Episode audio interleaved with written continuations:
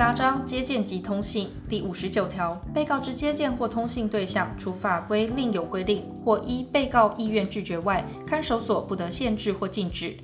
看守所依被告之请求，应协助与其所属国或地区之外交领事人员或可代表其国家或地区之人员接见及通信。第六十条，看守所应于平日办理接见，国定假日或其他休息日之接见，得由看守所斟酌情形办理之。被告接见每日一次，其接见时间不得逾三十分钟，待看守所长官认有必要时，得增加或延长之。第六十一条，请求接见者应缴验身份证明文件，登记其姓名、职业、年龄、住居所、被告姓名及与被告之关系。看守所对于请求接见者认为有妨害看守所秩序或安全时，得拒绝之。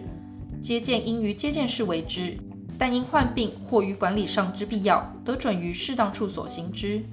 接见每次不得逾三人，但本法或其他法规另有规定，或经看守所长官许可者，不在此限。被许可接见者，得携带未满十二岁之儿童，不计入前项人数限制。第六十二条，看守所对被告之接见，除法律另有规定外，应监看并以录影、录音方式记录之，其内容不得违法利用。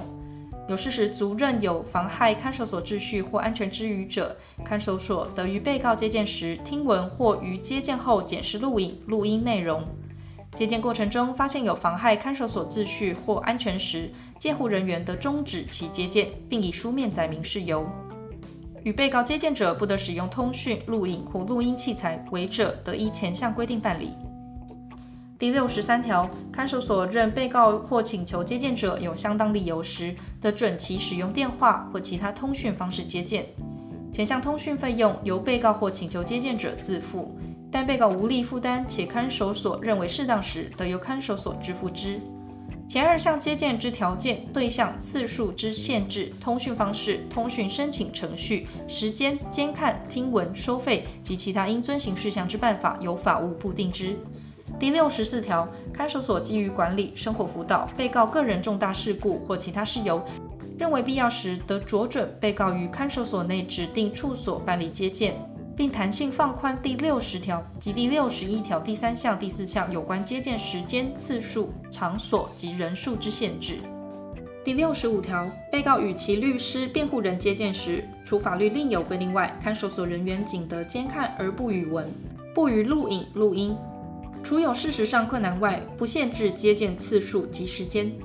为维护看守所秩序及安全，除法律另有规定外，看守所人员对被告与其律师、辩护人接见时往来之文书，仅得检查有无夹藏违禁物品。第一项之接见，于看守所指定之处所为之。第五十九条第一项、第六十条第一项、第六十一条第一项及第六十二条第三项、第四项规定，于律师、辩护人接见时准用之。前四项规定，于未受委任之律师请求接见被告洽谈委任事宜时准用之。第六十六条，被告寄发及收受之书信，看守所人员得开拆或以其他适当方式检查有无夹藏违禁物品。前项情形在下列各款情形之一者，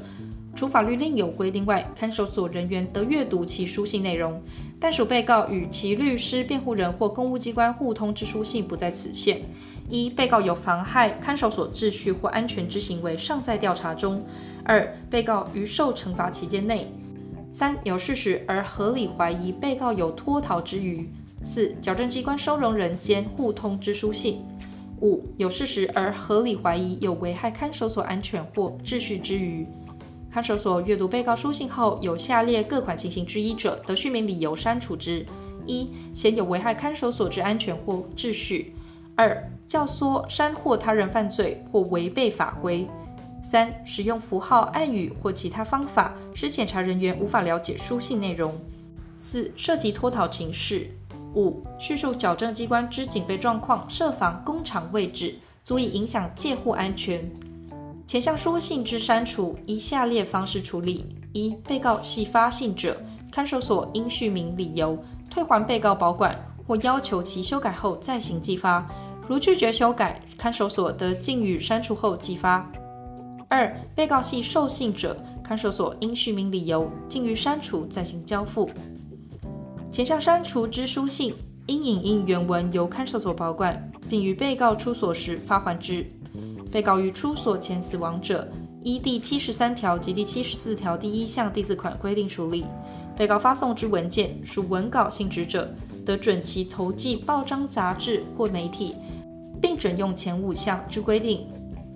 发信邮资由被告自负，但被告无力负担且看守所认为适当时，得由看守所支付之。第六十七条，被告以书面向法院、检察官或其他公务机关有所请求，或公务机关送达被告之文书，看守所应速为转送。